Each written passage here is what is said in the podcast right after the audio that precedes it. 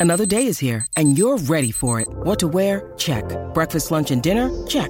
Planning for what's next and how to save for it? That's where Bank of America can help. For your financial to dos, Bank of America has experts ready to help get you closer to your goals. Get started at one of our local financial centers or 24-7 in our mobile banking app. Find a location near you at bankofamerica.com slash talk to us. What would you like the power to do? Mobile banking requires downloading the app and is only available for select devices. Message and data rates may apply. Bank of America and a member FDIC.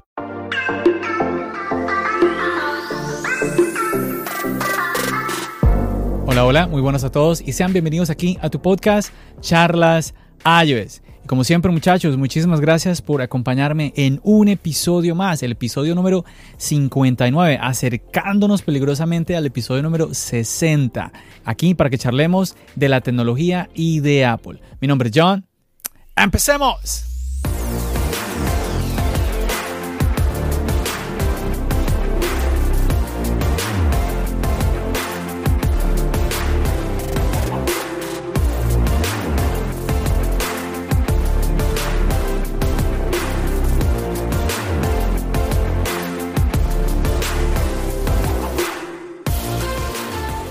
Muchachos, y como siempre, pues aquí acompañado por dos amigos, dos amigos, eh, como lo hice ya en un episodio anterior, vengo de partida doble por parte de Colombia.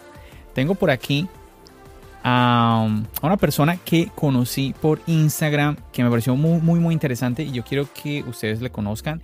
Él se llama Ricardo de la ciudad de Medellín. ¿Qué más, Ricardo? Bienvenido. Hola, ¿cómo vas? ¿Cómo va todo? Muy bien, muy bien, Ricardo. Y bueno, muchachos, ya ustedes se imaginarán quién es el otro invitado. Un viejo conocido, un amigo aquí de la casa. Mi queridísimo amigo desde Cali, Colombia, Juan Sebastián. ¿Qué más, Juan? Hola, John, ¿cómo vamos? ¿Cómo va todo, John? ¿Cómo va todo, Ricardo? Un placer de estar de nuevo pues? por acá. Súper, súper, muchachos. Nada, eh, muy contento pues de poder estar aquí compartiendo con todos ustedes.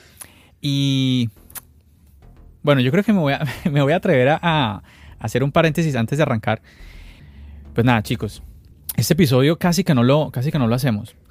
Estamos pasando por una por, por tiempos complicados, tiempos tiempos complicados, tiempos difíciles y hablaba yo con mis compañeros detrás de micrófonos que para todos, para todos en general y a veces uno está muy cargado, mucho, muy cargado con muchas cosas, no solamente el día, las, las responsabilidades del día a día, sino que obviamente este año ha traído un montón de cosas para todos. Para, eh, Seguramente que para Ricardo que está aquí con nosotros, para Juan que está aquí también acompañándonos y para usted que nos está escuchando. Y por supuesto, pues para mí, yo no soy la, excepción.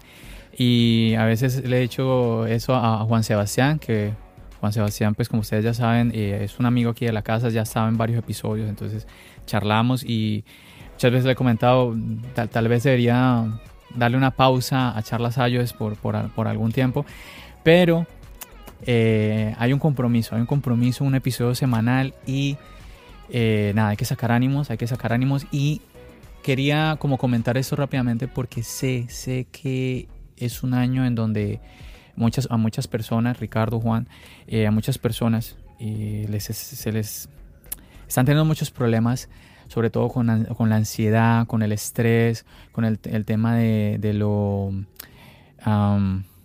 como la incertidumbre, esa es la palabra que estaba buscando, la, incertidumbre de... Sí, exacto. Y esa incertidumbre del futuro, ¿no? Entonces, eh, antes de empezar, yo quería mandarles un mensaje a todos ustedes de...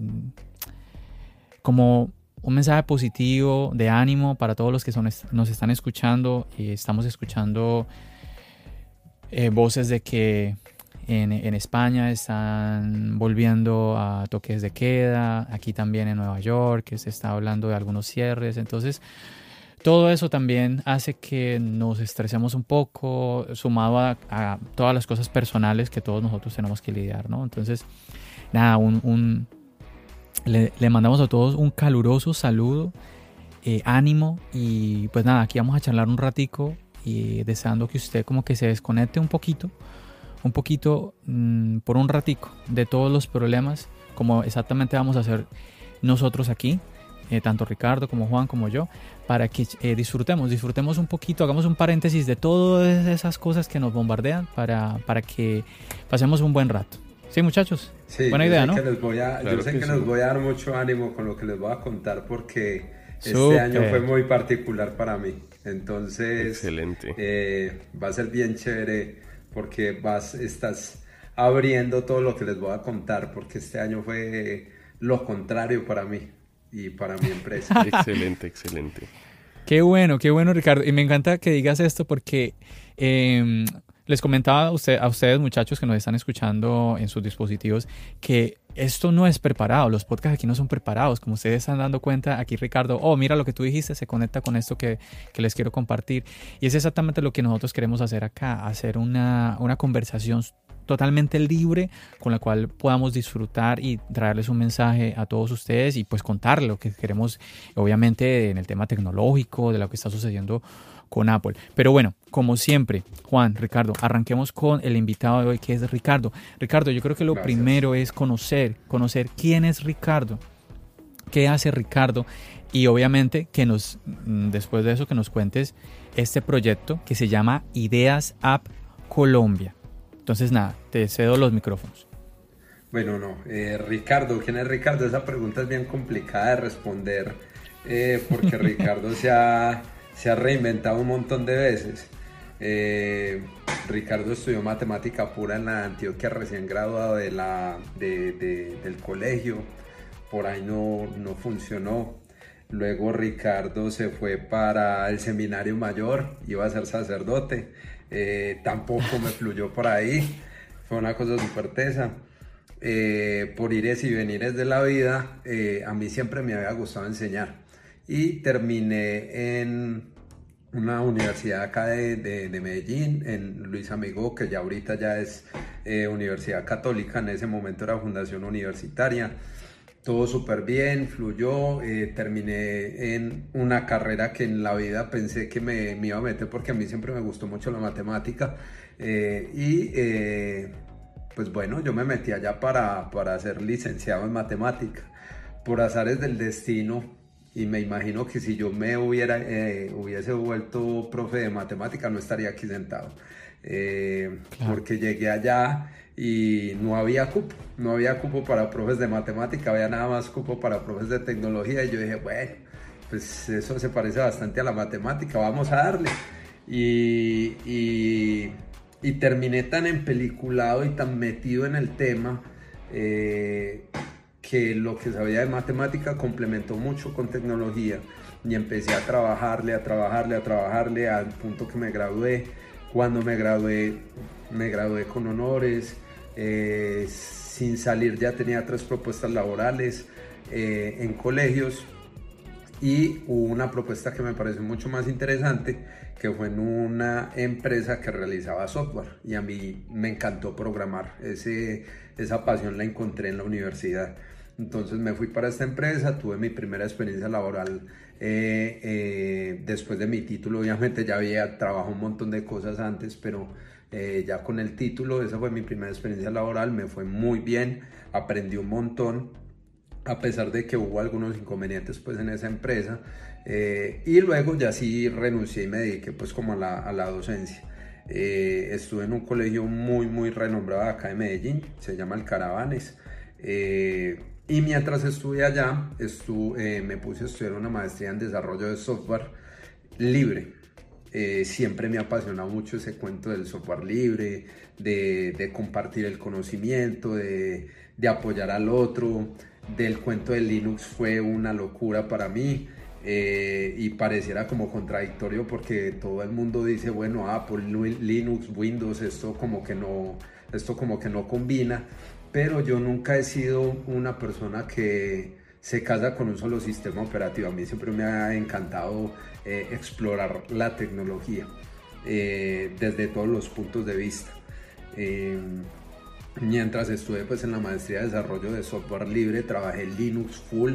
De hecho, recuerdo que en el, en el computador tenía instalados siete sistemas operativos y dependiendo del, eh, del trabajo y del estado de ánimo, iniciaba eh, uno de los sistemas operativos, obviamente todos basados en Linux, puede ser una cosa muy particular, porque un día eh, me levantaba como con ganas de desarrollar, entonces me metía en Debian, otros días quería eh, trabajar algo más tranquilo jugar, entonces me iba para Ubuntu.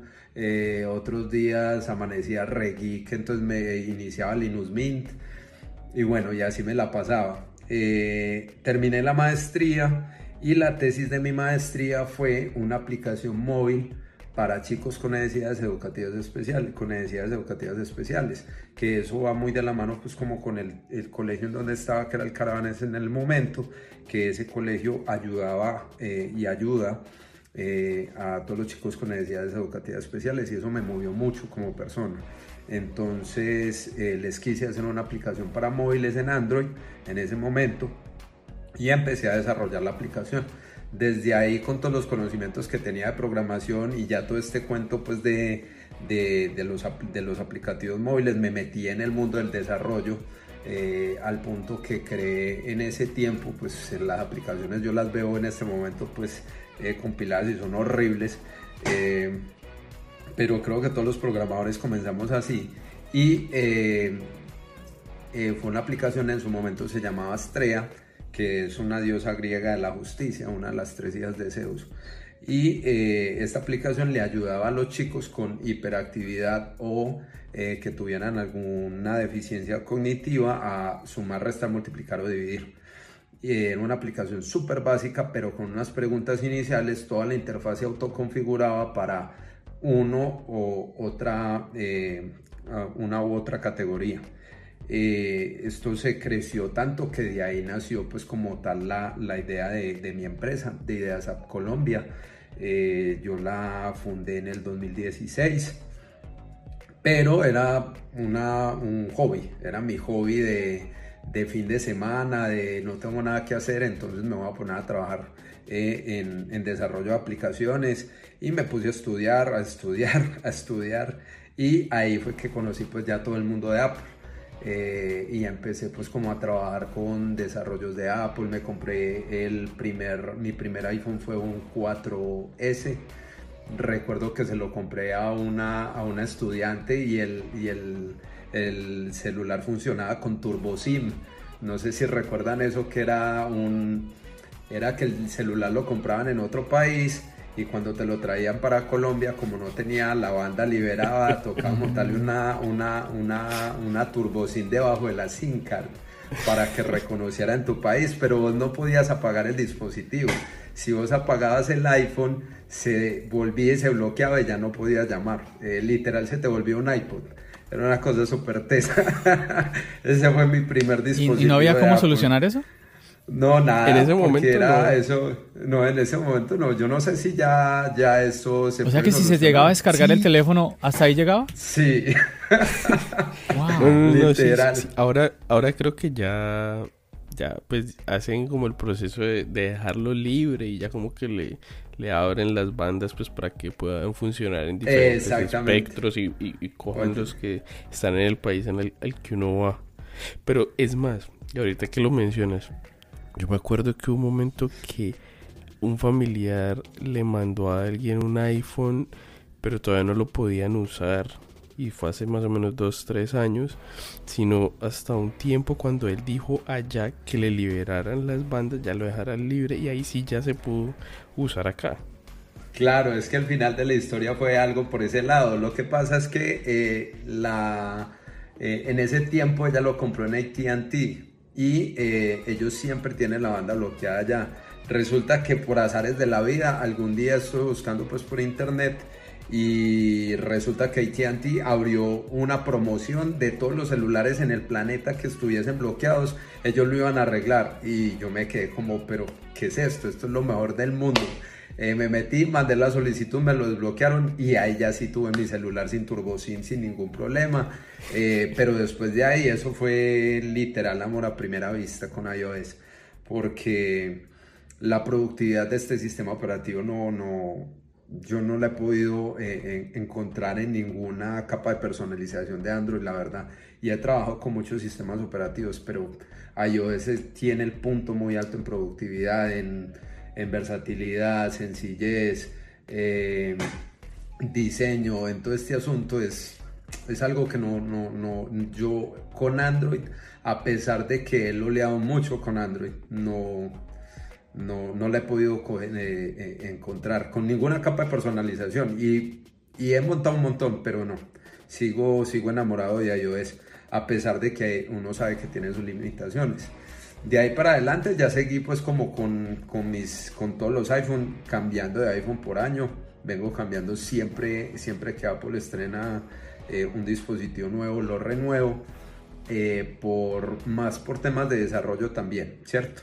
Eh, la idea es siempre tener el último iPhone para poder hacer las pruebas de las últimas aplicaciones en los nuevos dispositivos, entonces a lo último no se vuelve pues como un equipo de, a pesar de que es un equipo personal, también es un equipo de trabajo y nunca me han fallado, o sea, estos equipos yo sé que, que son para trabajo pesado, eh, vos le desinstalás y le volvés a montar el sistema operativo, le desinstalás y le montas la aplicación en prueba 20 mil veces y estos equipos no fallan para nada.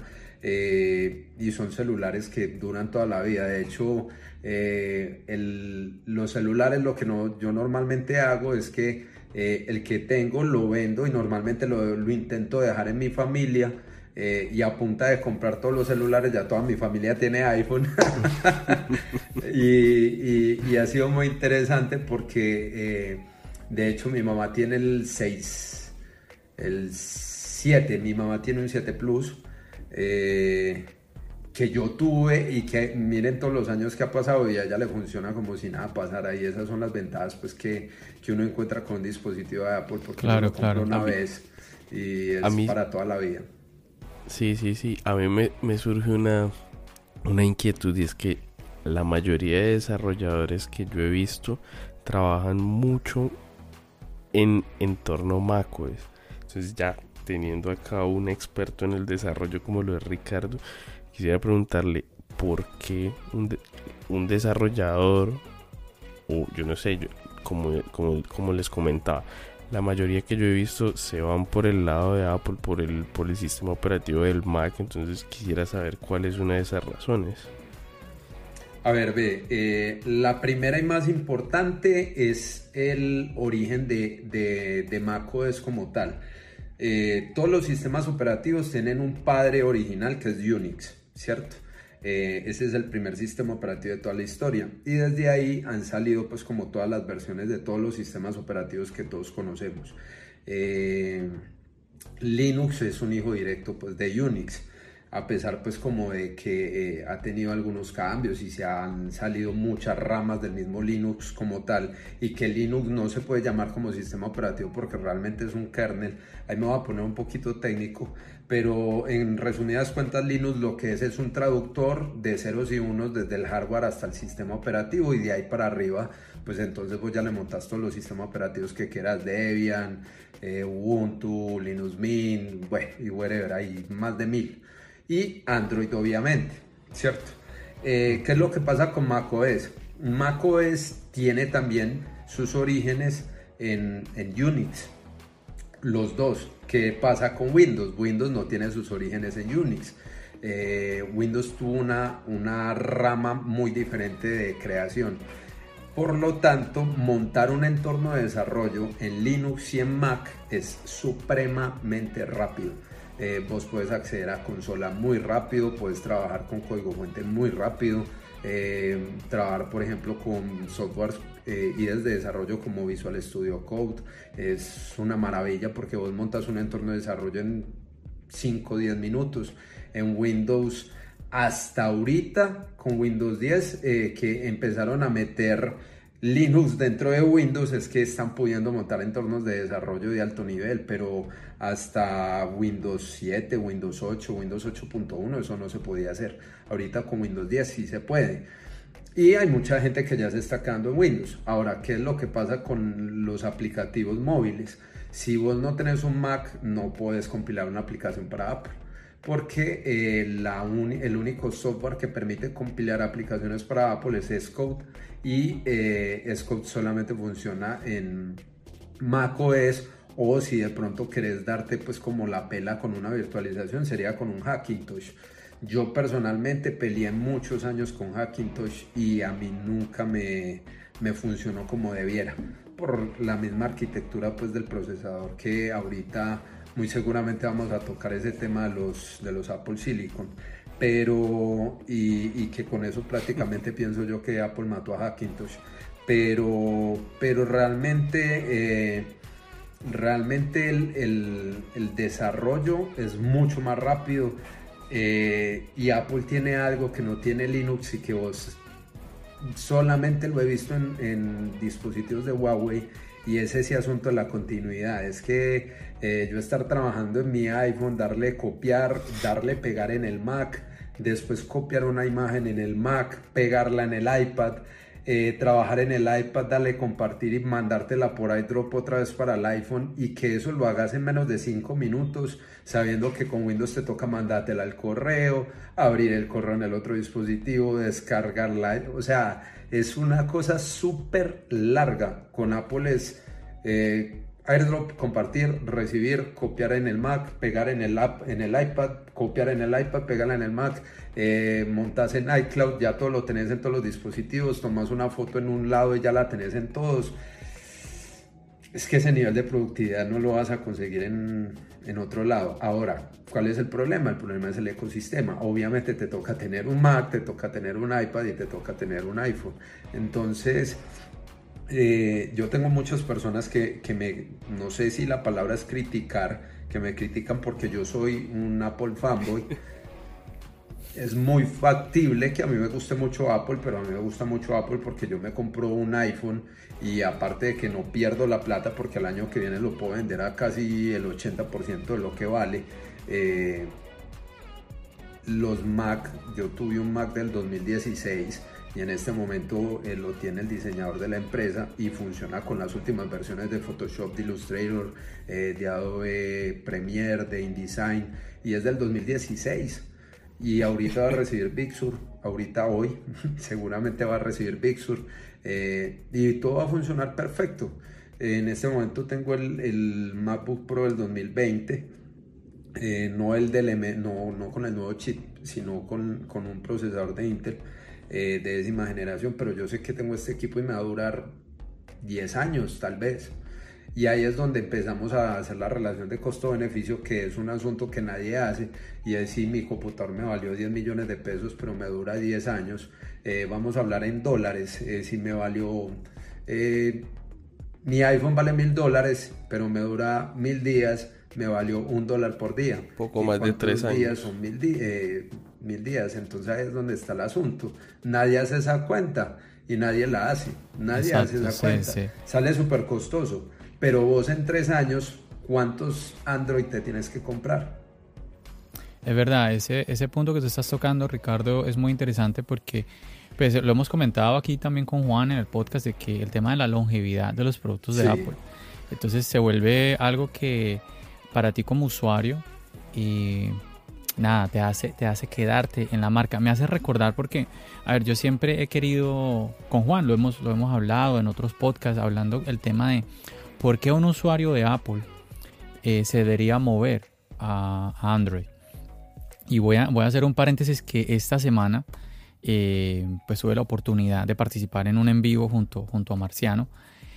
Eh, Marciano a que sigan, sí, a Víctor de Marciano Tech, los invito a que sigan a, el Instagram de Charlas Ayos porque ustedes no saben qué puede pasar. Entonces tuve la oportunidad de estar en un en vivo con Víctor y claro, y tuve la fortuna de que pues, obviamente él, me recuerda por el hecho de que él estuvo aquí en el podcast y todo esto y estuvimos charlando y yo quería hacerle una pregunta que yo le, yo le, yo le decía a Víctor, es que esta pregunta nadie me la ha podido responder. Es, y la pregunta es, lo que yo les acabo de decir. ¿Por qué un usuario de Apple se debe mover al mundo Android?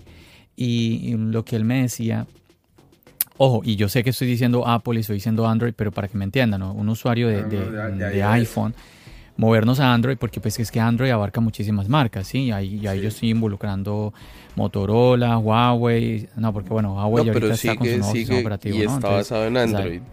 sigue... Sí bueno, Xiaomi, Samsung, o sea, tantas marcas que es más, es más fácil resumir eh, iPhone, Android, ¿sí? Entonces, ¿por qué ese usuario de iPhone se movería a Android? Y una de las cosas, y bueno, Marciano me responde, eh, porque, ¿qué fue lo que me dijo? Ah, por, por probar, por probar algo diferente, me acuerdo que me, me dijo eso. También pues aprovecho eh, para saludar a Milton que tuvimos aquí con Juan, Sebastián me acompañó en ese, en ese episodio, un episodio supremamente interesante. Milton, un, creador de contenido súper, un usuario hardcore de, de, Android. Y pues él me decía, por ejemplo, él me decía que la razón era la libertad. Y yo me ponía a pensar, eh, lo que pasa es que también el tema de, de los tiempos no nos deja como profundizar más, pero yo me ponía a pensar ¿Qué libertad necesita un usuario de un iPhone cuando el, usuario de iPhone de por sí ya está contento? O sea, no es que un usuario de iPhone viva, ay, yo por qué no puedo hacer esto, yo por qué no puedo hacer aquello. Es más, hay muchísimos usuarios que hay cosas que el iPhone hace que ellos desconocen. Entonces, por ese lado no lo veo tanto y por el hecho de probar, es que es que es así, es como, es como por ejemplo cuando tú, tú, aprendes a editar en un sistema operativo, si tú ya sabes todo, todo lo cómo editar en X sistema operativo, para ti irte a probar en otro sistema operativo, pues sí, puede ser algo diferente, como probar esto y lo otro, pero también puede ser una molestia muy grande. Tener que volver a aprender desde cero, o sea, como que no, no sé si soy yo el único o ustedes chicos también comparten ese pensamiento y los usuarios de, de, iPhone que me están escuchando comparten esa idea, pero pienso yo que no son razones. Y cuando yo le mencionaba el tema de la longevidad a, a Víctor, que yo le, le decía, es que ahorita 2020 oficialmente, porque, ojo, yo he escuchado que hay gente que dice 6 años, 7 no he escuchado, pero sí he escuchado gente por ahí decir en YouTube 6 años, 6 años, no, oficialmente 5 años, tenemos ahorita 5 años de actualizaciones, que 5 años es eh, pues, un chorrero, un chorrero. Exacto. Y claro, no es de un dólar al día. Ahí, exactamente. Exacto, volvamos, volvamos a la cuenta. Mi iPhone valió 1.300 dólares, 1.300 dividido 5 años. ¿Cuánto dinero realmente me valió el iPhone? Exactamente. es donde no, y Víctor tiene lógica. Claro, y... Pero ven, yo te, yo te respondo la pregunta. Eh, yo he probado muchos sistemas operativos, muchos. Eh, yo creo que ya ni me acuerdo de tantos los que he probado. Eh, por ahí probé una vez uno que se llama Elementario, es que lo que hace es montar una capa de personalización, es un Linux, pero es, es un sistema operativo muy similar a macOS en su entorno gráfico, pero vos estás trabajando en, en, Linux. Es una cosa muy particular. Eh, es como coger todo el entorno gráfico del Mac y metérselo a Linux y trabajar ahí. Es, es bien interesante. Les, ahí los invito para que lo busquen por ahí en, en, internet. Interesante, sí. Eh, pero, yo te, yo te cuento porque, por qué pienso yo que un usuario de iOS se puede pasar para Android. Cuando a ver, hay dos tipos, para mí siempre han habido dos tipos de usuarios, el usuario hardcore y el usuario soft, ¿cierto? Entonces, si yo tengo un usuario hardcore y el usuario hardcore es un usuario que sabe de absolutamente todo lo que tiene que ver del mundo de la tecnología, sabe manejar sistemas operativos, sabe manejar Linux en alto nivel, sabe cambiar capas de personalización, o sea, un usuario de esos en la vida se te va a meter con un iPhone, porque van a llegar al iPhone y sí se van a sentir atrapados, se van a sentir que no son capaces de, que, se tienen que salir de ahí, porque son usuarios que, y yo lo hacía en mi tiempo, en, mis tiempos de, de, de más desarrollo en cuanto, sí, en cuanto a cuando tenía la barba larga y me parecía Richard Stallman, eh, porque creía mucho en el cuento del software libre eh, yo cambiaba de capa de personalización en, mis, en, mi, en mi Android de ese tiempo, tal vez dos, tres veces por mes, porque quería probar de todo. Instalaba un Linux metido dentro de otro Linux, metía un Linux metido dentro del mismo Android, eh, montaba backtrack para hacer eh, eh hackinético dentro de mi celular. alguna vez intenté montar eh, Debian dentro de Android y chuté el sistema operativo y se me dañó el celular. Pero esas cosas pasan y a mí me encantaba hacerlo. Pero entonces esto es un usuario hardcore, un usuario que sabe de todo. Entonces un usuario de eso sí se te va a sentir muy atrapado en iOS. Ahora un usuario normal como el del el 90% de los usuarios llegan a iOS y se enamoran. ¿Por qué? Porque tiene lo que vos necesitas. Entras, desbloqueas y tenés la cámara eh, desbloqueas, vas a, general y tenés toda la información.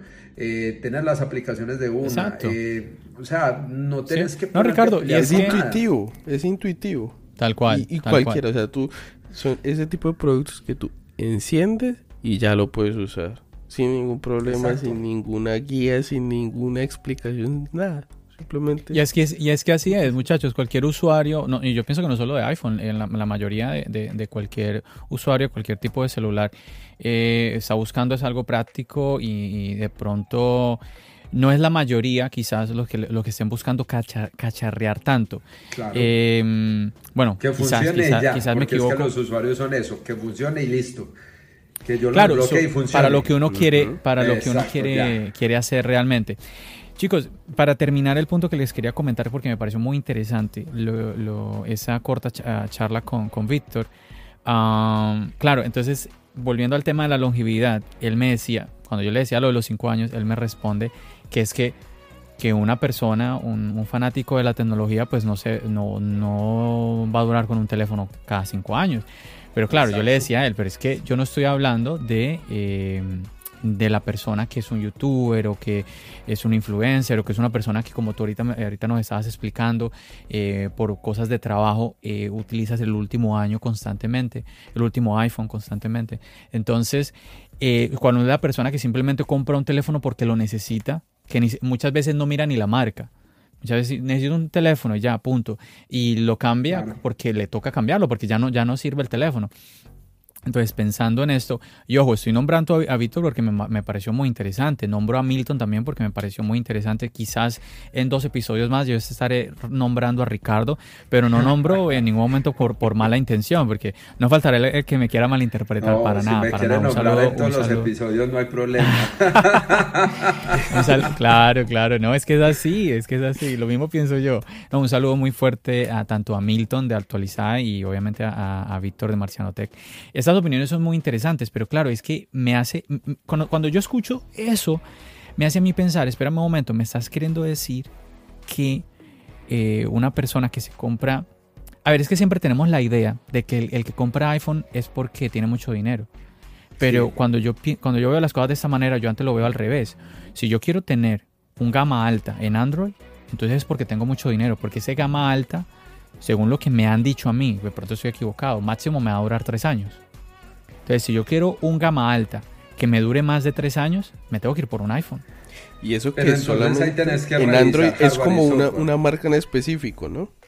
Que es Samsung el que liberó eh, una o dos marcas en específico en Android, que una sería Google, que creo que sí les da actualización de sistema operativo tres años, no sé si más, y la otra es Samsung.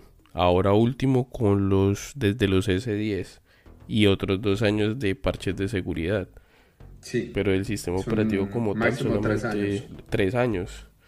Y hablábamos, Juan, recuerda que hablábamos, nuevamente nombro a Milton porque él me decía que está, teníamos que ir a Android de precios de, de 700 dólares hacia arriba. Cuando hablamos de Apple, cuando hablamos de iOS, estamos hablando desde el iPhone SE 2020 que cuesta 400 dólares. Sí, Entonces, esa es la reflexión que yo, que, yo, que yo me hago, ¿no? Y que yo pienso que todos debemos hacer. O sea, a la hora de la verdad, sale más costoso estar en Android. es, la, idea, es la idea que estoy teniendo, no sé si estoy equivocado. y esa es hacer la cuenta, ¿no? Es que es, es perfecto. ¿Cuántos dispositivos me compro yo en los mismos cinco años que me duran las actualizaciones directamente de Apple? En, estando en el mundo de Android? Esa es la pregunta, porque es que... Eh, claro, claro, muy diferente, muy diferente, Ricardo. y, y, el sistema operativo se chuta. O sea, es que es muy charro porque vos montas un montón de aplicaciones y Android tiene un problema gigante, y eso ya lo digo como desarrollador, Android tiene un problema gigante en el manejo de RAM. Eh, siempre pasa lo mismo y entonces de la nada tu aplicación ha dejado de funcionar. como el Google eh, Chrome será porque está como ellos se comen la RAM viva, es una cosa súper tesa, eso lo han venido arreglando con el pasar de los años, pero Android tiene un problema de manejo de RAM impresionante y, es muy particular porque todo el mundo siempre le dice a, Apple, ¿por qué no montó más, más RAM? Mm, iOS no la necesita, o sea, ¿para qué más RAM? Le montas más RAM y es una RAM que hay que flotando porque iOS no la usa. En Android no pasa eso, por eso los dispositivos de Android, vos ves dispositivos de 6, 12 gigas de RAM y uno se queda como ¡wow! Y eso es un asunto de marketing, eso realmente no funciona, eso no sirve para nada. Eso llega a un punto en que la RAM queda flotando y ya. Una cosita, Chicos, para complementar ese punto. Mire que justamente esta semana estaba hablando con un amigo que él es usuario Android, él no es como muy allegado al tema tecnológico, simplemente usa el dispositivo porque lo necesita. Y estábamos hablando y llegamos al tema de que yo le decía, no, yo tengo pensado ver si puedo cambiar el, celular. Ah, sí. Y eso, y yo no, pues es que ya, pues ya tengo un tiempo con él, ya. ya tengo un tiempo con él, ya me está sacando casi que la mano. Ah, ¿cómo así? Me dice, no, es que yo es que a mí el celular me dura más o menos un año porque o ya se me daña o me lo roban, que es el otro problema acá. Pero, pero más que todo es que se le daña. Entonces, digamos que o sea, es que es un gasto muy, muy, muy... Si bien él no compra el gama alta Android, pues con tres años que ahorre para uno puede tener perfectamente el iPhone. Y hay una y hay un atenuante bien particular que la mayoría de los usuarios que compran dispositivos de Android tienen un inconveniente y es que cuando lo compran no se fijan en cuál versión de Android están. Entonces hay muchos usuarios que compran dispositivos de Android con versiones de Android súper viejas y todas esas versiones de Android tienen un montón de problemas de seguridad, un, montón de malware, un montón de cosas impresionantes y uno se queda como, guas, o sea, compraste un dispositivo, te valió 300, 400 dólares y estás montado en una versión de Android de hace dos años y no vas a recibir actualizaciones y entonces ¿qué vas a hacer? Eh, no, pues no me importa, pues yo igual estoy aquí, pero ¿cómo que no me importa? O sea, te pueden mandar un malware por el WhatsApp tranquilamente de los tantos que hay y, no te importa. O sea, tus tarjetas de crédito, tu información, tus fotos. Sí, hay un desconocimiento, hay un desconocimiento por, por, ese lado. Chicos, este, este tema es, es, bien extenso, pero eh, yo quiero que abarquemos varias cositas en el podcast y quiero que nos hables, Ricardo, de esto. Ideas App Colombia. Bueno, entonces, ah, bueno, íbamos en esa parte de la historia, pero nos desviamos un poquito. ¿Qué fue lo que pasó con esta aplicación? Eh, eh, ¿Qué fue lo que pasó con esta aplicación? Porque Ricardo, estoy entendiendo, disculpa que te interrumpa, estoy entendiendo que entras aquí ya con esta, con esta compañía que es Ideas App Colombia, porque, estás desarrollando aplicaciones. Sí. ¿Cierto? Sí. Eh, Dale, entonces cuéntanos un poquito más de eso. Cuando, cuando creé Astrea, yo empecé a desarrollar y bueno, yo dije, ve, ya sé hacer aplicaciones para móviles, porque no volvemos a esto un modelo de negocio? Debería volverlo un modelo de negocio, pues no todo el mundo sabe hacer aplicaciones. Eh, pero seguí enseñando, seguí trabajando pues como profe, pero igual de forma paralela monté una, entre comillas, si se puede llamar empresa. Eh, aquí en Colombia la razón social es eh, persona natural con NIT, entonces realmente no era una empresa legalmente constituida, era yo con un nombre eh, eh, entre comillas jurídico, pero seguía trabajando así. Abrí mi cuenta de developer de Apple, abrí mi cuenta de developer de, Google y empecé a publicar aplicaciones a nombre propio en las dos tiendas.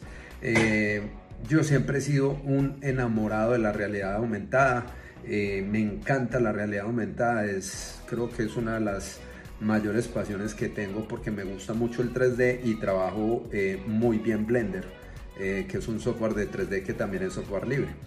El caso fue que con este asunto de ya sé hacer aplicaciones, sé manejar 3D y Apple por allá nos saca ARKit hace como cuatro años ya creo. Eh, y yo dije, guas, esto combina como todo lo que a mí me encanta. Y literal lo que pasó fue que dejé de lado Android y me enfoqué full en iOS. Y de ahí salió la primera aplicación de realidad aumentada que, eh, que está montada en este momento en las dos tiendas que se llama eh, ¿Qué fue lo que pasó? Eh, cualquier día me estaba mudando de una casa para otra y eh, no sabía si mi cama cabía en esa habitación. Y yo dije pero es absolutamente ilógico que yo tenga que armar la cama para saber si la cama cabía aquí. Esto no tiene esto no tiene sentido. Entonces lo que hice fue no hagamos una aplicación. Eh, hagamos una aplicación que lo que haga es que coja los 3D yo le pueda montar las medidas eh, de mi objeto y lo pueda poner en el mundo real y sepa si me cabe o no. Entonces de ahí viene el nombre pues de Fitsier cabe aquí eh, esa aplicación la han descargado bastante.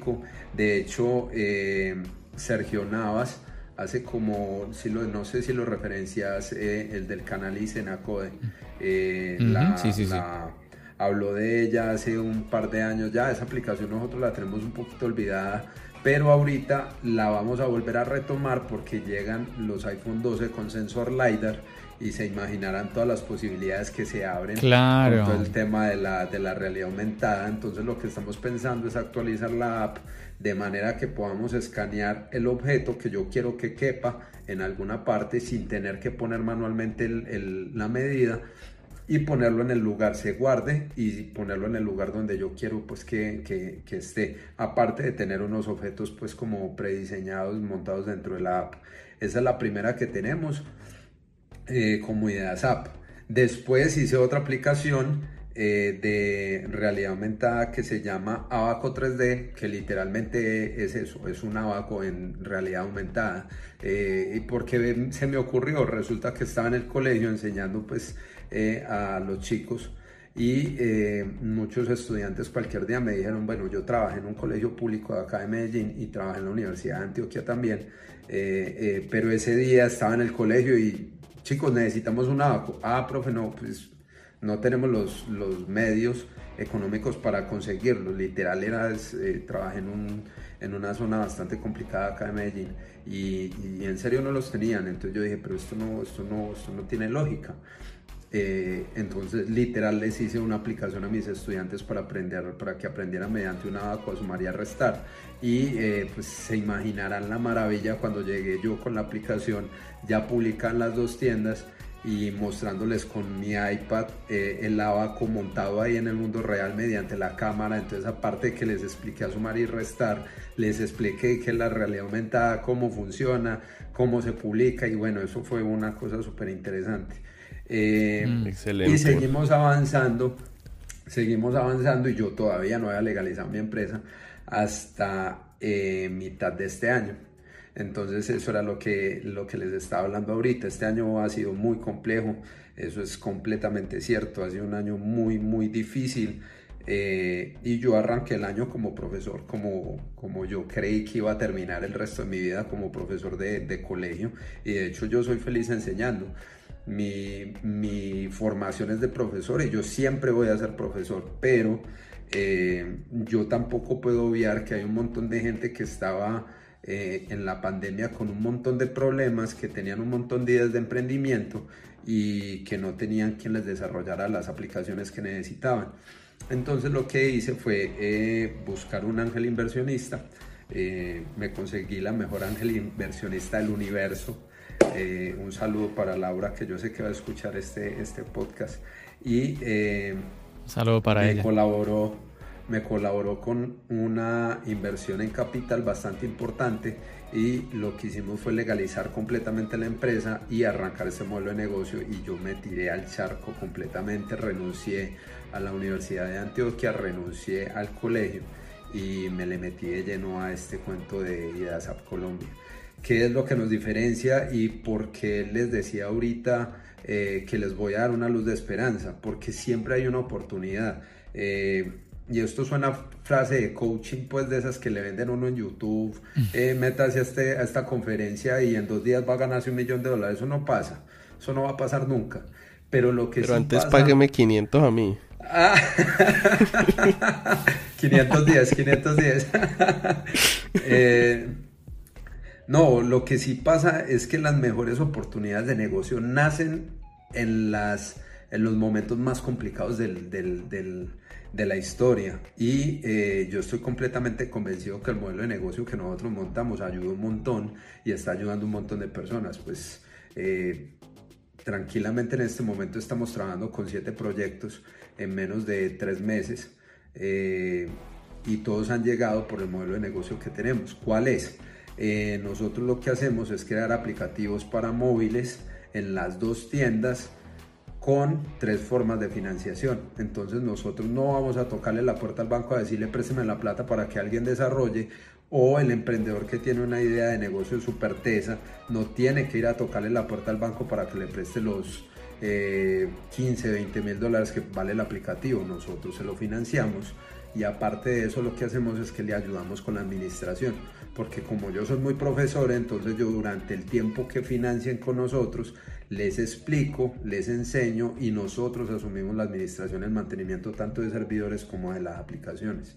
Eh, ¿Eso qué hace? Que el emprendedor, uno diga, guas, estoy, eh, me están ayudando durante un año, eh, ocho meses, que son los dos modelos pues como de financiación que tenemos, para poder arrancar mi negocio. Ya tengo la aplicación montada en las dos tiendas desde el tercer mes porque en menos de tres meses garantizamos desarrollo porque trabajamos con metodologías eh, ágiles y eh, en menos de tres meses tienes tu aplicación, estás ganando plata y aparte te la estoy financiando a, un año. Es una cosa loquísima. Entonces todas las personas que han escuchado y que tienen, pues obviamente trabajamos con una cuota inicial para poder pagar temas de servidor y de licencias.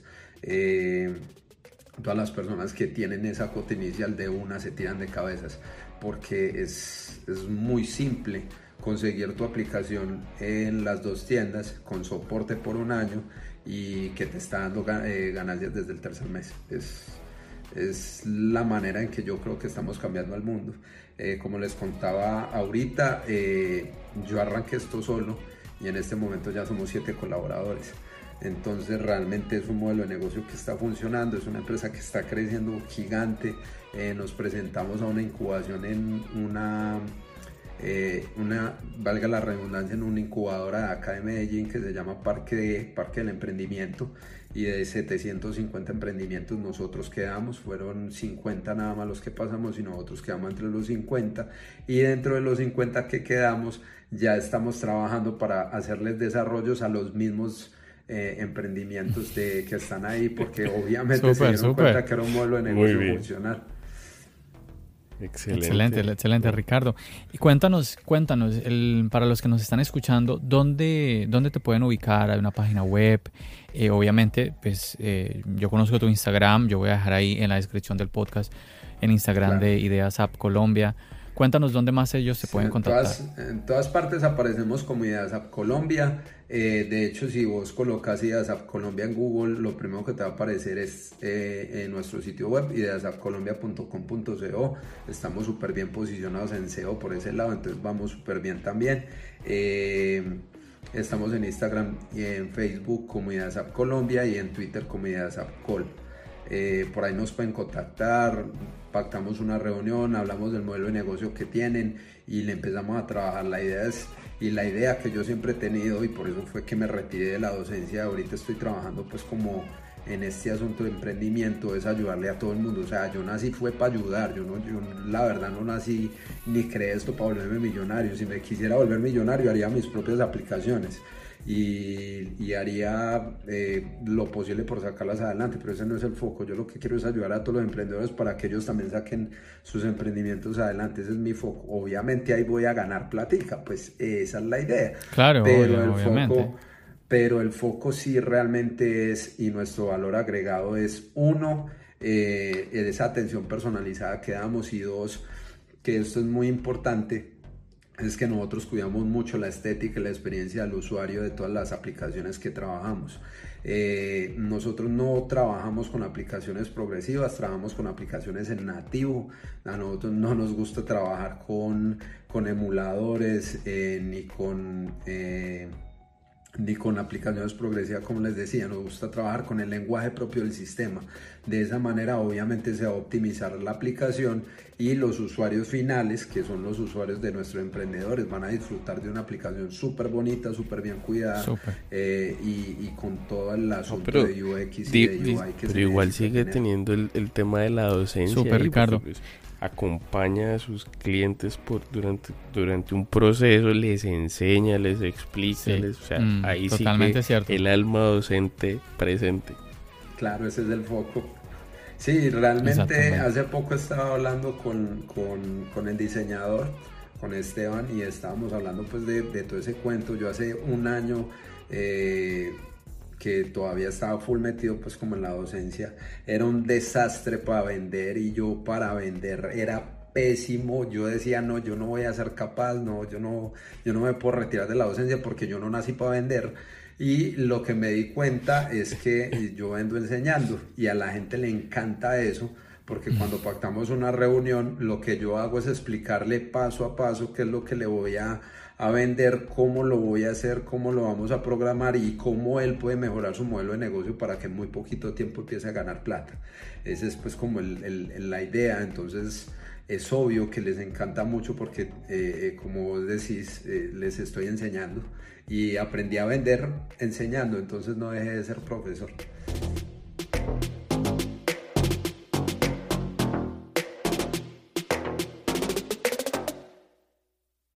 When you need mealtime inspiration, it's worth shopping Kroger, where you'll find over 30,000 mouthwatering choices that excite your inner foodie. And no matter what tasty choice you make, you'll enjoy our everyday low prices, plus extra ways to save, like digital coupons worth over $600 each week. You can also save up to $1 off per gallon at the pump with fuel points. More savings and more inspiring flavors make shopping Kroger worth it every time. Kroger, fresh for everyone. Fuel restrictions apply.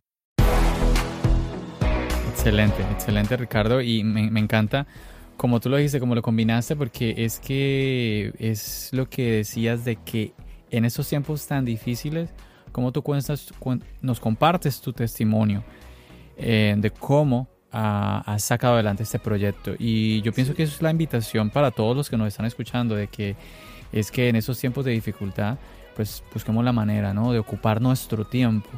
Porque yo pienso que eso es lo más, lo más importante. Muchas veces eh, no sé, de pronto usted se quedó sin trabajo por cierto tiempo, por X o Y motivo, y bueno, y usted se queda esperando, ¿no? Dos, tres meses a que me vuelvan a llamar, porque, bueno, eh, ese, ese, es mi trabajo y yo no hago nada más, ¿no? Entonces, yo pienso que ese, el mensaje más importante es eso, que aprovechemos esta oportunidad para ocupar, ocupar el tiempo en cosas que quizás usted no se imagina, no se imaginaba que podía haber hecho, así como nos está compartiendo hoy, Ricardo. Ricardo, de verdad que muchísimas gracias. Me encanta el, testimonio que tú nos estás compartiendo. Y no sé, me encantaría que el tiempo fuera más lento, que, que, que mm, que usted que nos está escuchando mm, no se molesta, no se sorprendiera a ver, a ver, a ver un podcast de dos, tres horas de conversación, que el tiempo fuera, se sintiera más rápido y que para mí no fuera tan difícil la edición y así yo nos quedáramos acá charlando muchísimo.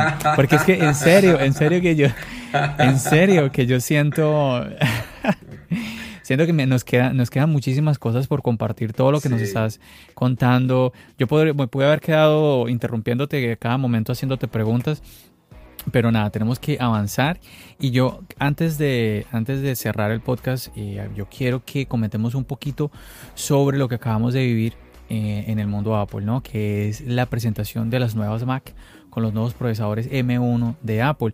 Entonces, eh, no nos vamos a extender muchísimo, pero sí me gustaría que pues ustedes muchachos nos compartieran bueno, ustedes ya más o menos me conocen a mí y ya escucharon a Ricardo hablar mm, cosas muy, muy profesionales, con eh, palabras muy, muy técnicas y seguramente que él, Juan Sebastián, también conoce mucho de esto. Seguramente que ustedes muchachos nos van a compartir muchísimas cositas más allá de lo que yo inclusive a ellos les decía por fuera de micrófonos. Pues yo lo que de entrada veo muy, muy, muy interesante es, es el, el enunciado de Apple.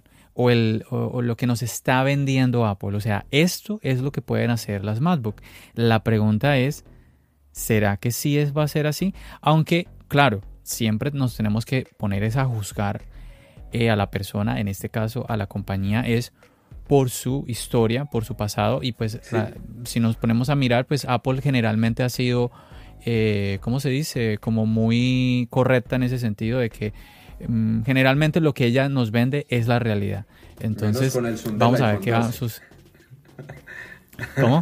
Menos con el zoom del iPhone 12 que dijeron que eran 5X. Oh, oh. empieza en 0.5 y subía hasta 2.5. Es una locura. Realmente sí es 5X. Claro, por eso dije, por eso, casi en todo.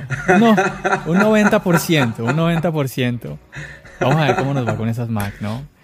¿Cómo nos va con, esas Mac? Yo, yo creo que usted obviamente debe estar pensando en eso, en que cómo, cómo hacer ese rendimiento. Tenemos en las MacBook Pro el doble de batería tenemos en las MacBook Air 8 horas de baterías más, ¿no? Tenemos hasta 18 horas de batería. 6, 6. en las MacBook 20 horas de batería son 6 más en, en, la, en el Air. Ah, ah, claro que sí. en las MacBook Air teníamos 12 antes. Sí. Son 18 horas de batería. Y en las Pro Sí, en las MacBook Air. En las MacBook Air tenemos, 10, tenemos 18. ¿sí? Y en las MacBook Pro tenemos 20. 20. Entonces, son números Con unos tremendos. asteriscos. Sí, hay un montón Claro, de, porque es que un todo montón de depende. asteriscos.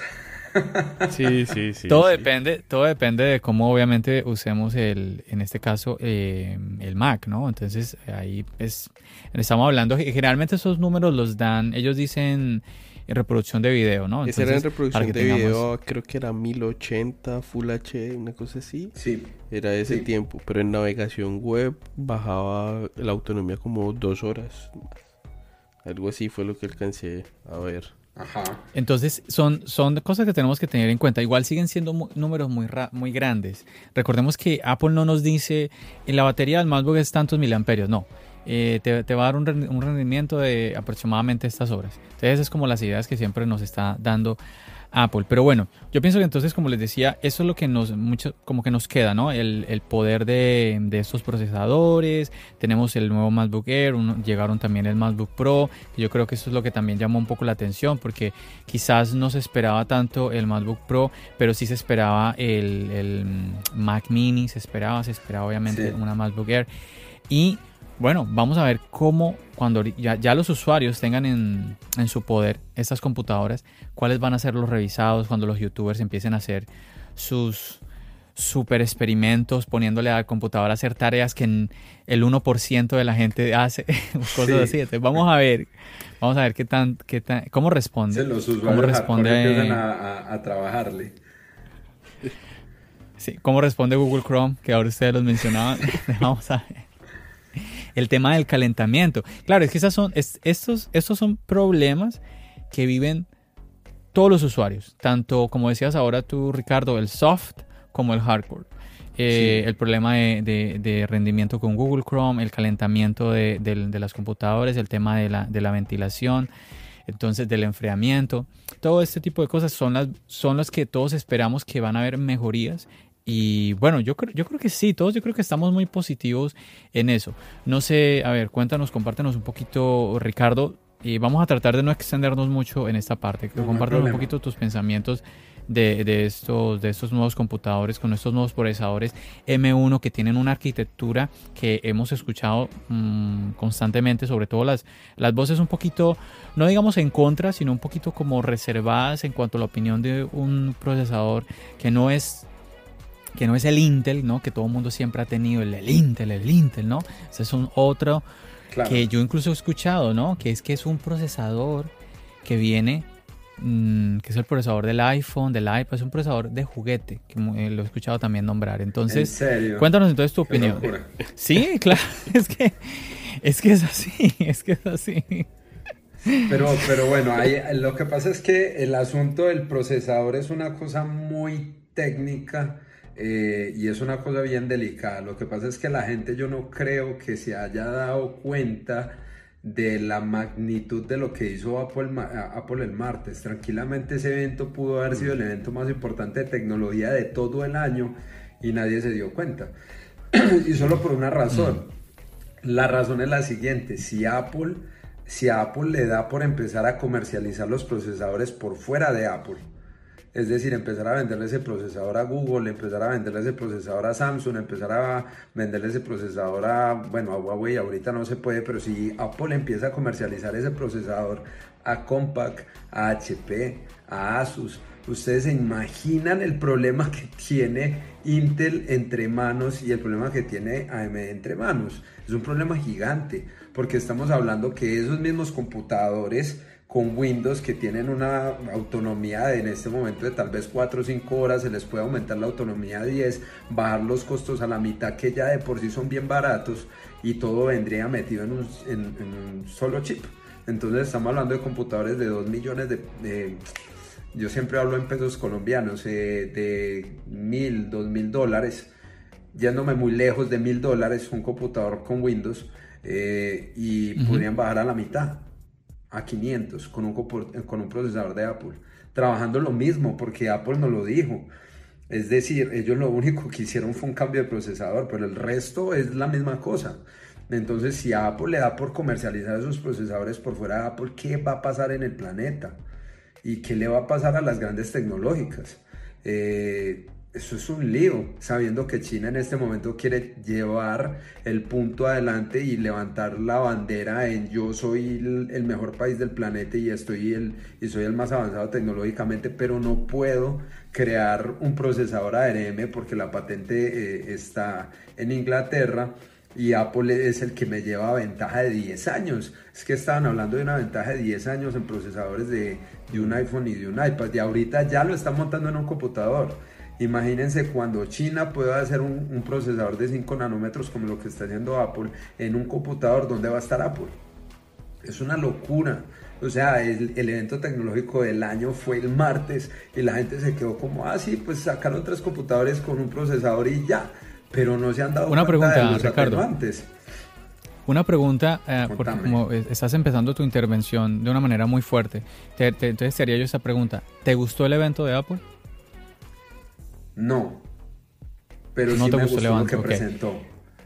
Ok, ¿tú crees que lo que presentó Apple, estos tres computadores, no necesitaban una, una keynote? ¿Se puede haber presentado por página web o necesitaban esa keynote? Yo creo que Apple tiene un error gigante y ese error lo cometen todas las keynote y es que no cuenta todas las funcionalidades de las cosas que presenta a mí siempre me ha parecido es un error, porque yo como usuario final tengo que ir a buscar con alguien extra o en alguna parte qué fue lo otro que presentó Apple, ¿cierto? Apple no cuenta todo, es obviamente muy poquito tiempo eh, eh, para presentar todas las funcionalidades, ¿cierto?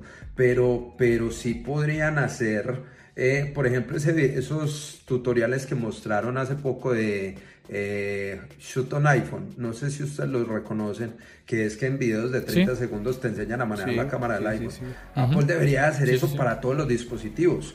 O sea, eh, tranquilamente mm. una Apple Watch tiene un montón de funcionalidades nuevas en la Apple Watch Series 6 y a mí me toca irme para un de un youtuber a buscar las 100 funcionalidades ocultas que Apple no presentó en el evento. O sea, eso yo no le doy lógica. o, potenciar, o potenciar la o potenciar la app que ellos mismos tienen de como de trucos o yo no sé qué y, darle como más cariño y, para que los usuarios no tengan que recurrir a, a, otro lado. Y justamente eso fue lo que pasó este martes con los Mac. Llegaron unos Mac que todo el mundo se quedó como, bueno, ¿y qué? Bueno, son los Mac nuevos de Apple, ¿y qué?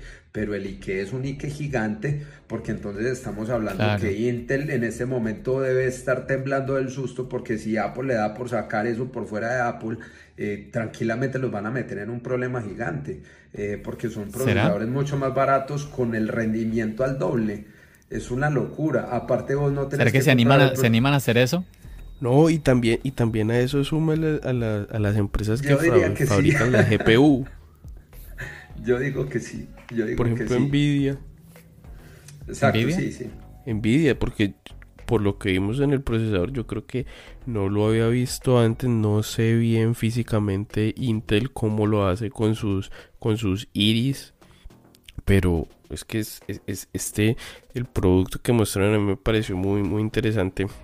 Esa imagen inicial de las cinco partes y luego se juntan. Exacto. quedan en un solo en un solo dispositivo. Esa, esa parte yo creo que pasó muy desapercibida y eso es súper importante en ese, en, ese, en ese procesador, porque realmente no es un procesador.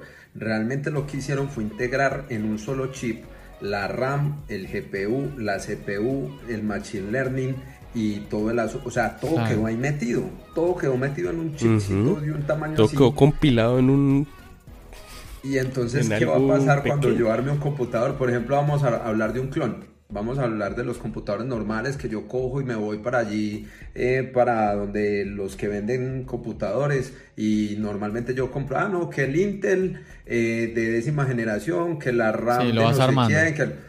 Ya no, ya simplemente vas, a comprar el chip y ya. O sea, fin, lo montas en tu, en tu board y ya tenés todo montado ahí. yo creo que es, yo creo que esa es la, esa es la como la razón principal de que la máxima RAM que veamos ahora mismo en estos dispositivos que presentaron sea 16 GB. De 16. Como que al integrarlo, no sé qué, qué pasará, no sé si de pronto es que no lo va a requerir, no, en realidad esos dispositivos no lo requieran, pues porque esa integración hardware-software, como vemos en el iPhone, a mí me generó una duda increíble. Yo te, voy, a, te voy a decir una cosa con eso de las 16 GB de RAM y te lo voy a poner en asuntos técnicos. Y es muy simple. El software que más he visto yo que jale RAM en un Mac es eh, ay, el de edición de video de Apple. Eh, Final Cut. Final Cut Pro. Y ese, y ese, ese software, lo máximo que he visto que jala el RAM ha sido como 9 GB de RAM. Aparte que le das 2 para el sistema operativo, está sobre las 11. Vámonos a las 13 te están sobrando 3 GB de RAM todavía para lo otro que puedas hacer. 16 GB de RAM es un montón. Y no estamos hablando de mm. cualquier RAM, estamos hablando de la última generación de RAM. Entonces todo el mundo dice como, ah, es que 16 GB de RAM, pero es que es un asunto de marketing. Andale el socket, andale qué versión de RAM es, si es de RAM o si es RAM cuál es la versión, cuál es, eh, cuáles son los hercios. Cuál es la velocidad. cuál es la velocidad real del hercio de la, de la RAM. Entonces, tranquilamente esas 16 GB de RAM, si vos te vas a lo técnico, podrían duplicar la versión cuarta de la RAM actuales de un computador normal. Entonces estaríamos hablando no de 16, sino de 32. Entonces, eso es lo que tenemos que revisar, porque es que, eh, y eso pasa mucho con los en, en YouTube que hablan de 16 y se quedan con el 16 pero no investigan más y están haciendo la configuración máxima del, del Mac y compran en la SSD pero no se fijan cuál es la velocidad real de la SSD sabiendo que estas SSD están al doble de las eso, eso iba a decir. por ejemplo y, eso no, sabemos eso de la RAM digamos que yo creo que el ejemplo analógico pues para mí, para mí sería como a ver antes teníamos los discos duros normalitos que giraban y cuando hubo ese cambio al SSD, pues vemos que las velocidades incrementaron. Exacto. ¿Por qué? Porque había una velocidad de transferencia de los datos mucho más rápida, un poco más eficiente. Entonces, todo eso incrementa. A mí lo que sí me quedó con un poquito de duda, con un interrogante, es, y yo creo que eso es más por el tipo de usuario y por lo que yo he llegado a ver en el tema de la GPU no, no vi como que sí. yo por lo menos casi siempre he visto la GPU, no, que es de 1 giga, no, que es de 2 gigas, no, que es de 3, es de 11, es de 8 gigas. yo eso no, no lo vi. Pero lo que tenés que mirar es la tasa de transferencia de datos, claro, Claro, claro. Entonces se lo dieron, pues yo creo que, a ver, Apple en eso no, no creo que vaya a ir peor que los integrados de, de Intel, que era el que y te la va a responder con lo siguiente, que, que eso, pasó, eso pasó muy desapercibido también en el evento. El Mac Mini es capaz de, eh, es capaz de arrastrar una pantalla 4K, la pantalla 4K de Apple que realmente la 4K de Apple no es un 4K cualquiera, es un 4K extendido que es el que ellos tienen para, para el Apple TV 4K. Pero no, no, lo dijeron, o no sé si fue que yo escuché mal, no dijeron que, que alcanzaban a mover la una pantalla 6K. Es que no, en, en alguno. La, la de mm, ellos, la, de, la, la, la, iMac Pro. es, que, es que creo, creo haber escuchado que, que, que, era compatible con el monitor 6K, con un monitor 6K. Sí. Entonces con el de ellos, con el del iMac Pro. Sí, creo también recordar lo mismo, es verdad. Pero entonces estamos hablando que un procesador, ojo con la, eh, y ahí es donde viene el asunto, un procesador ARM, el mismo procesador de tu iPhone, es capaz de mover una pantalla de esa dimensión. O sea, si es 6K es todavía más teso, o sea, si es 6K imagínate y estamos hablando de que es capaz de mover esa pantalla, mostrar toda esa cantidad de píxeles y aparte yo estoy trabajando con todo lo que tenga que trabajar y, y lo que mostraron fueron puros desarrolladores trabajando con esos equipos. Estamos hablando de gente que trabaja con Unity, gente que va a compilar aplicaciones, que va a compilar videojuegos, que va a compilar software. Eso es una locura. Por eso les cuento, o sea, el, el el evento del martes a mí no me gustó porque realmente fue un evento como medio soso. Eh, eh, los eventos de Apple normalmente siempre se caracterizan por ser muy eh, pegar una cosa con la otra, pero aquí simplemente era como el procesador, se armó el Mac y se subió por ahí para y te cuentan y ya. O sea, yo lo vi como muy, muy, muy estático, como bueno, ya tenemos que salir de este chao, estamos cansados. Pero, pero realmente los atenuantes y las arandelas que hay con todo el hardware que presentaron es una locura. Ahora, que a mí me parezca el mejor procesador del momento, no. O sea, eso también hay que decirlo. pero que en unos dos o tres años, con toda la información que van a empezar a recopilar y con toda la información que ya tienen guardada, porque este chip ya, lo, ya los desarrolladores podíamos acceder a él desde julio, eh, con toda la información que han recopilado y toda la que van a empezar a recopilar de aquí en adelante, yo me imagino que Apple con los van a tener su propia arquitectura eh, de procesadores en menos de dos o tres años. Y ahí es donde estaba lo que les decía ahorita. Si a Apple le da por tener una patente propia de sus propios procesadores para, una, para sus computadores y le dé por sacarla de Apple, la cosa va a poner complicada en el planeta. Créanme que... Chicos, estoy mirando aquí estoy mirando aquí los números y sí, tienen razón. Por ejemplo, el MacBook Pro eh, puede correr, eh, puede mover un, monitor externo de 6K. Estamos eh, con un puertos Thunderbolt USB 4 con, con transferencia de datos de hasta 40 gigabytes por segundo. No, qué locura. What? Qué locura. Es que, es que eh, ahí, es donde ahí es donde uno se queda como, ¿qué? ¿Esta gente qué hizo? Estamos pasando Otro, Otros... Contame, contame. no, discúlpame, eh, iba, iba, iba a comentarle otros números como para que todos aquellos que nos están escuchando eh, pues mm, de pronto usted no es muy técnico o algo así, de pronto tenga una idea mejor. Por ejemplo, bueno, quizás eh, estos números 6K no sea tan, tan lejano para usted el tema de las transferencias de los 40 gigabytes, que son números muy, muy grandes, ¿no? Pero bueno, usted los puede entender un poquito más. Ah, pero bueno, ahorita estábamos hablando de las horas, ¿no? De, por ejemplo, el MacBook Pro son hasta 20 horas de autonomía, eh, el MacBook Air hasta 18 horas de autonomía, como Juan dijo, con con este disco, obviamente. Pero, por ejemplo, hablemos de el computador que siempre se ha dicho que es el más poderoso y estamos hablando del MacBook de 16 pulgadas. ¿Cuántas horas de autonomía tiene el MacBook de 16 pulgadas? Tiene 11 horas. La diferencia es que es tremenda la diferencia. Con el MacBook Pro, con el MacBook de 13, con el MacBook Pro anterior, estamos hablando de 10 horas de diferencia. con el MacBook de, de 16, Exacto, con el MacBook de 16, sí.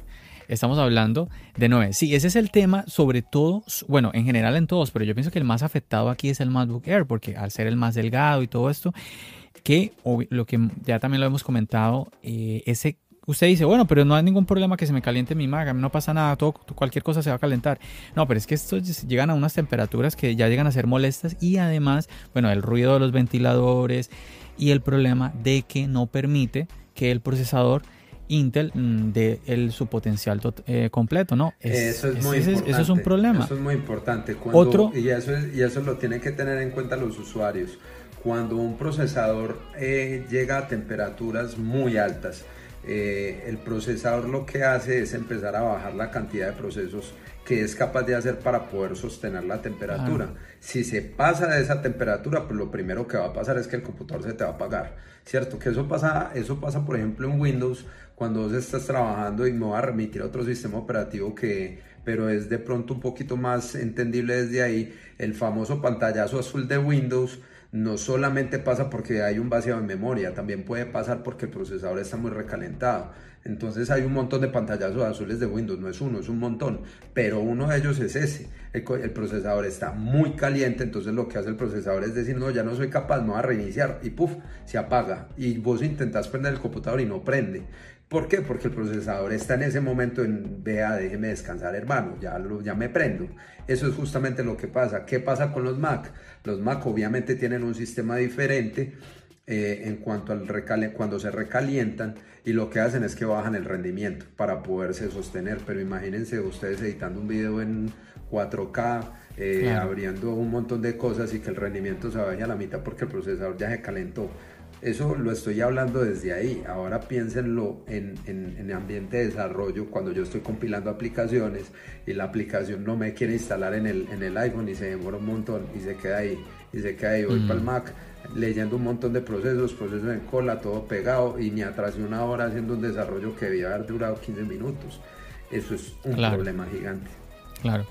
Otro número que quería compartir, que también lo vamos a poder entender todos, eh, por ejemplo, todos sabemos de que cuando vamos a comprar el computador lo podemos armar, ¿no? Le podemos agregar que más RAM, que más eh, almacenamiento eh, de los gigabytes y todo esto. Por ejemplo, ahorita ustedes están hablando de los procesadores, del tema de los núcleos. Si nosotros vamos al computador, al MacBook de 16 pulgadas, tenemos que llegar hasta los 8 núcleos. Entonces, quizás usted igual este número no le, no, le, no le diga mucho tampoco, pero yo quiero que entienda cómo yo se lo estoy explicando. El de 16 pulgadas llega hasta 8 núcleos, pero este procesador tiene 8 núcleos. Entonces, yo creo que ahí usted me entiende mejor. O sea, el de 16, si usted llega y le mete más dinero, si le, si le aumenta, si le aumenta los núcleos, ¿cierto? Exactamente, pues va a llegar hasta los 8. Pero no, este, este MacBook Air, este MacBook Pro, este procesador M1 viene ya con esos 8 núcleos. Yo voy a explicar. Nuevamente, estamos hablando. Rapidito, les voy a explicar rapidito qué es Dale, Ricardo. Es muy simple. Normalmente cuando, a ver, en programación todo funciona en paso. Paso 1, paso 2, paso 3, paso 4. Lo voy a enumerar del 1 al 8, ¿cierto? Entonces lo que pasa con un procesador que tiene un núcleo es que lo que hace es que empieza con la tarea 1, la termina, pasa a la tarea 2, la termina, pasa a la tarea 3, la termina y pone los procesos en cola. ¿Qué es lo que pasa con un procesador de 8 núcleos? Coge las 8 tareas y las hace las 8 en simultánea. Eso es una locura, ¿cierto? Porque pues, son 8 tareas al tiempo. Lo que pasa es que uno, como está viendo que todo está trabajando, pues vos no te das cuenta que todo está en simultánea, pero realmente están haciendo los 8 procesos al tiempo. Eh, cuando hablo de procesos, es todas las cosas que yo puedo hacer en mi computador, ¿cierto? Para que se entienda bien qué es eso de los 8 núcleos, porque pues la gente puede decir, bueno, son ocho núcleos, pero, pero ¿qué? O sea, ¿qué me da a mí? Pues te da ocho tareas al tiempo. Sí, ese es un muy buen ejemplo el que tú nos estás colocando, Ricardo. Y yo me llama la atención es el hecho de que, por ejemplo, eh, cuando, cuando a ti te dicen, oye, ¿qué MacBook me, me compro? Entonces te preguntan, bueno, ¿qué vas a hacer? Entonces, no, que para la universidad, no, vete con un MacBook eso te, eso te, te sirve. No, pero quizás me, me, gustaría editar video. Bueno, pues si vas a editar video tienes que irte más bien por un MacBook Pro. Pero luego te preguntan, pero no, espérate, ¿qué video vas a hacer? Porque si te vas a hacer video pesado, quizás el MacBook Pro de 13 no te funciona. Deberías irte al de 16. Entonces, y si cuando llegas allá, no, pero espérame, quizás debería. Mac Pro. sí, es cierto, te, va, te van subiendo, te van subiendo a poco. dólares.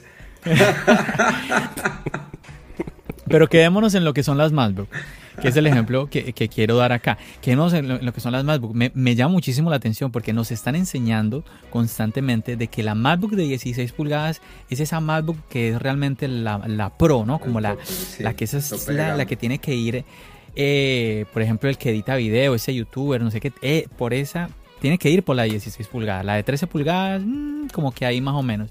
Pero estamos hablando que esta de 13 pulgadas prácticamente es la 16 y no está más de lo que hace esta 16. Entonces ya de por sí esto llama la atención. Porque, ojo, no tenemos los mismos precios que teníamos el día, el día anterior a la keynote. Con los procesadores Intel tenemos los mismos precios, ¿no? Aquí no subieron los precios. Tenemos el MacBook Air 999, los MacBook Pro 1299. Con el descuento de estudiante tenemos 100 eh, dólares menos que se le reduce a estos precios. La pregunta yo creo que es, muchachos, y esa la dejamos, la dejamos ahí para todos, es ahora que Ricardo hablaba de que esto es un comenzar, estos son las primeras generaciones. Estos se van a seguir desarrollando y van a venir más procesadores. ¿Para qué? Para los MacBook que quedaron, para las iMac también. Van a, van a llegar procesadores. Entonces, la pregunta es, hablando de las MacBook, de esta 16, ¿cómo será la, la, MacBook de 16 pulgadas con un procesador M1, teniendo en cuenta que es la que siempre nos han vendido, que es la realmente poderosa. Ahí yo dejo la pregunta. Porque esta de 13 pulgadas ya no está como explotando la cabeza. yo creo, yo creo que Apple no lo hizo no porque no tenga la potencia, no porque el procesador no sea capaz, sino que Apple tiene un problema y aquí también me vuelve un poquito técnico y es que los procesadores ARM no, no son capaces de correr todo el software que es capaz de correr el procesador de Intel, ¿cierto? Los software se crean para un procesador con esa arquitectura. Claro. A Apple lo que le está tocando es emular eh, la arquitectura de Intel con el ARM, con Rosetta. Ahora, ¿qué es lo que pasa? Que los desarrolladores tenemos que coger ese software y acomodarlo para que Rosetta lo reconozca y después pasarlo para, para que la ARM lo reconozca. En ese tiempo, que ya Apple nos dio seis meses, pues como desarrolladores para poderlo hacer, eh, puede que hayan salido los software normales, eh, toda la suite de Office, eh, hablan de Photoshop, de Illustrator, hablan de que Final Cut Pro va a funcionar de una forma loquísima, pero yo me quedo pensando en programas un poquito eh, más profesionales, programas muy específicos. ellos mostraban a Unity, pero no vi a Unreal, por ejemplo. ellos mostraban algunos software de Adobe, pero yo no vi, por ejemplo, a, Premiere. Eh, entonces yo la verdad me quedaría como, bueno, o sea, si, si vos te vas a comprar en este momento un Mac, yo como recomendación te diría, espérate, mira a ver los que lo compran, que seguramente los van a comprar para pruebas, cómo les va y eh, dependiendo de cómo les vaya a ellos, también vos te la vas jugando. Esto va a ser un proceso largo, como les hablaba ahorita. Yo pienso que este procesador como tal va a ser un tope, o sea, va a competir mano a mano con los de Intel en un M3, tal vez, en un M4. Eh, pero en este momento yo pienso que eh, están arrancando, pero arrancaron de una manera una locura, realmente. Yo no creí que llegaran tan arriba. Yo me sorprendí mucho con el doble de velocidad y el doble de, rendimiento. Es, eh, es una cosa que es muy, muy alta. Creo que pasó lo mismo y tuvimos la misma reacción que cuando presentaron los, los Bionic que mostraban los procesadores de la competencia y mostraban el Bionic por acá arriba que todo el mundo se quedó como estos manes que fue lo que hicieron. Yo creo que fue la misma reacción. Sí, sí, sí. Yo creo que para el tema, y, eso ya es una, una duda que ya surgirá y ya se irá solucionando cuando lo empiecen a probar, es sí, porque hasta donde vemos es el mismo procesador en los tres equipos que nos presentaron. Exactamente el mismo. Es si de pronto va a llegar a tener un poco más de potencia el del MacBook Pro de 13 por el hecho de tener ese, esa ventilación y esa refrigeración que le permite de pronto generar un poco más, más de potencia que requiere con respecto al, al, al MacBook Air que, Yo tiene la refrigeración pasiva. Yo pensaría que no es más potencia, sino que sería una potencia sostenida. La potencia se va a quedar estática porque va a estar frío el procesador. Y si de pronto el, la Mac Mini va a, va a ser un poco mejor y va a tener mejor, o sea, tiene, tiene como esa potencia sostenida que nos comentaba Ricardo, un poco más elevada que la del MacBook Pro de 13 pulgadas por el hecho de que casi siempre hemos visto pues estos procesadores de la Mac Mini ya cuando trabajaban con Intel tenían un procesador para equipos de escritorio no era para equipos portátiles. Entonces eso siempre le genera como algo más de potencia al equipo. Claro, claro. de todas maneras yo creo que Intel pues tampoco es que vaya a entrar en bancarrota y ese no es el mensaje que estoy dando pues porque Intel tiene algo que no tiene creo que ninguna empresa en el planeta y son los Xeon para servidores. Esos procesadores son una cosa loquísima pues. Que eso sí. Los Xeon no hay nada. Yo tengo, yo, tengo la posibilidad de trabajar en un equipo que tiene un Xeon y eso, mejor dicho, eso no le duele una muela. No, nada, nada. o sea, eso es una cosa de otro planeta realmente. Sí, no, porque yo he trabajado en bases de datos geográficas. Dos millones 3 millones, 5 millones de polígonos con información asociada y, cada uno de esos tiene un, montón de, datos asociados ahí y eso no, no, sí, eso es una locura. con él. Y, y, por encima de esos procesadores no hay nada. Yo creo que en el tope, pues como humanidad, creo que estamos en ese tope con los Xeon. Pero aquí, lo, aquí el mensaje, yo pienso que que es Apple diciéndole al mundo, hey, yo soy capaz de hacer procesadores, hey, yo ya soy capaz de hacer un procesador ARM y ya se lo monté un computador, hey, esta es la primera versión y en la primera versión les estoy duplicando el rendimiento y les estoy duplicando la batería. Esta es la primera, ¿ustedes qué van a hacer? O sea, esto es un mensaje directo para Intel y para AMD. O sea, ¿ustedes qué van a hacer? Y más que ahorita AMD en las últimas pruebas con los Ryzen he visto que eh, están superando ya también los Intel y se sobreentendía por historia que Intel siempre está por encima de AMD y AMD volvió se la volteó. Entonces... Y alguna vez, alguna vez me decían era que porque hace poquito estaba hablando con alguien que también es así como experto en el tema, al igual que Ricardo, yo al fin y al cabo soy un aficionado que algo he aprendido desde pequeño, pero pero me decía que es que la diferencia que, que tienen ahora los AMD con los Intel es que Intel todavía, listo, tienes 8 núcleos y te puedes virtualizar otros 8. Mientras que los AMD te los, o sea, esos 16 que te da Intel entre 8 físicos y 8 virtuales, ellos te lo están dando físicos, todos, AMD. Entonces le permiten como esa mejora y darle más. Entonces digamos que ahí como que fue ese salto de calidad que, que le está llevando ahora el AMD a, Intel. Sí, eso es una, en, en, palabras coloquiales, la virtualización es que lo que está haciendo Intel con los ocho núcleos es que coge un núcleo y lo parte a la mitad y pone a hacer dos procesos en vez de uno, porque las tareas son relativamente sencillas. Entonces son ocho físicos y realmente la mitad de cada uno son los otros ocho virtuales. Eso es lo que hace eh, eh, esa virtualización. Eh, pero AMD ah. los tiene todos físicos. Entonces son 16 reales trabajando con 8, los mismos 8 procesos de los que estamos hablando. Entonces quedan 8 libres o otro proceso le puede ayudar, eh, otro procesador le puede ayudar al otro porque el proceso está muy fuerte. Eh, cosas como esas se pueden hacer y, y, por eso AMD subió con el atenuante de que AMD siempre por historia lo habían catalogado como una tostadora porque se recalentaba un montón y ellos ya solucionaron ese problema de recalentamiento. Y ahí aparte que están por encima de potencia, como les decía ahorita es potencia sostenida y eso, eso es una locura, o sea Intel en este momento le, le están jalando las orejas a todas las empresas del planeta y le están diciendo, hey, nosotros ya somos capaces de hacer procesadores y ojo que usted tiene, eh, la arquitectura suya es de los 90, es viejita la arquitectura de los procesadores de Intel no es nueva, la han actualizado, pero es una arquitectura relativamente vieja.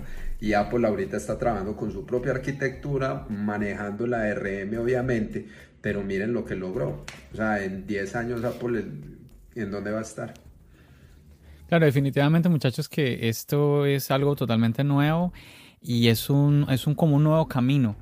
Y por eso yo pienso que Apple, Apple le trató de desde la WWDC que empezó a hablar de esto, de que iban a hacer la transición, de que se iba a demorar dos años, que no iba a ser esto mm, simplemente no, ya antes a todos nos sorprendió de que ya el mismo año, eh, ahora en noviembre nos está mostrando ya computadores corriendo estos, estos procesadores.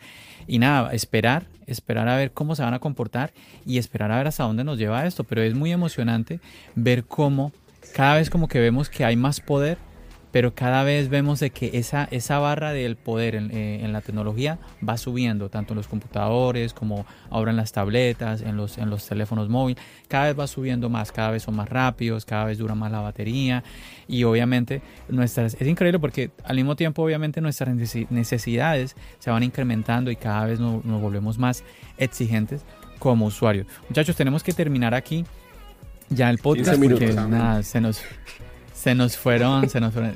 Juan, Juan siempre me dice eso, no, pero aquí ya de verdad que nos tenemos que cortar. Lo que pasa es que yo siempre me empiezo a despedir y me alargo mucho despidiendo. por eso Juan dice, ah, faltan todavía 15 minutos. Él siempre me dice eso. Pero no, esta vez sí nos tenemos que, nos tenemos que ya cortar. Yo incluso pensé que nos íbamos a, a, ir un poquito menos, pero nada, es que de verdad que la conversación se vuelve tan amena.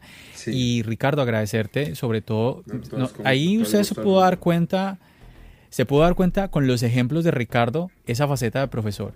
Porque ahí él sacaba esa parte técnica, pero luego iba con los ejemplos y es que se entiende, se entiende totalmente. Así usted no sepa nada de que teraflops y que no sé qué números aquí, números allá. Así usted no sepa nada de eso, cuando usted escucha el ejemplo, la explicación de Ricardo, usted la coge. Ah, no, claro, entendí. Entonces, de verdad, gracias por, por, por sacar esa faceta de profesor aquí en este, en este episodio de tu podcast Charlas Ayos y por aceptar la invitación, Ricardo. verdad que fue un, un placer que tú nos, has, nos hayas acompañado en el episodio 59. No, realmente el placer fue mío, pues porque la conversación fue una locura, me encantó y no había tenido como con quién hacer pues como este feedback de, de, la presentación del martes, porque pues ahorita confinados no hay mucho con quién hablar, ¿cierto? Ah, eh, entonces fue muy... Pues ahí te desahogaste. Me desahogué, saqué todo lo que tenía adentro. qué bueno, qué bueno. no, realmente quisiera como dejarles un mensaje a, a, a todos y es que eh, a, mí, a mí personalmente me cambió la vida una plataforma que se llama Platzi.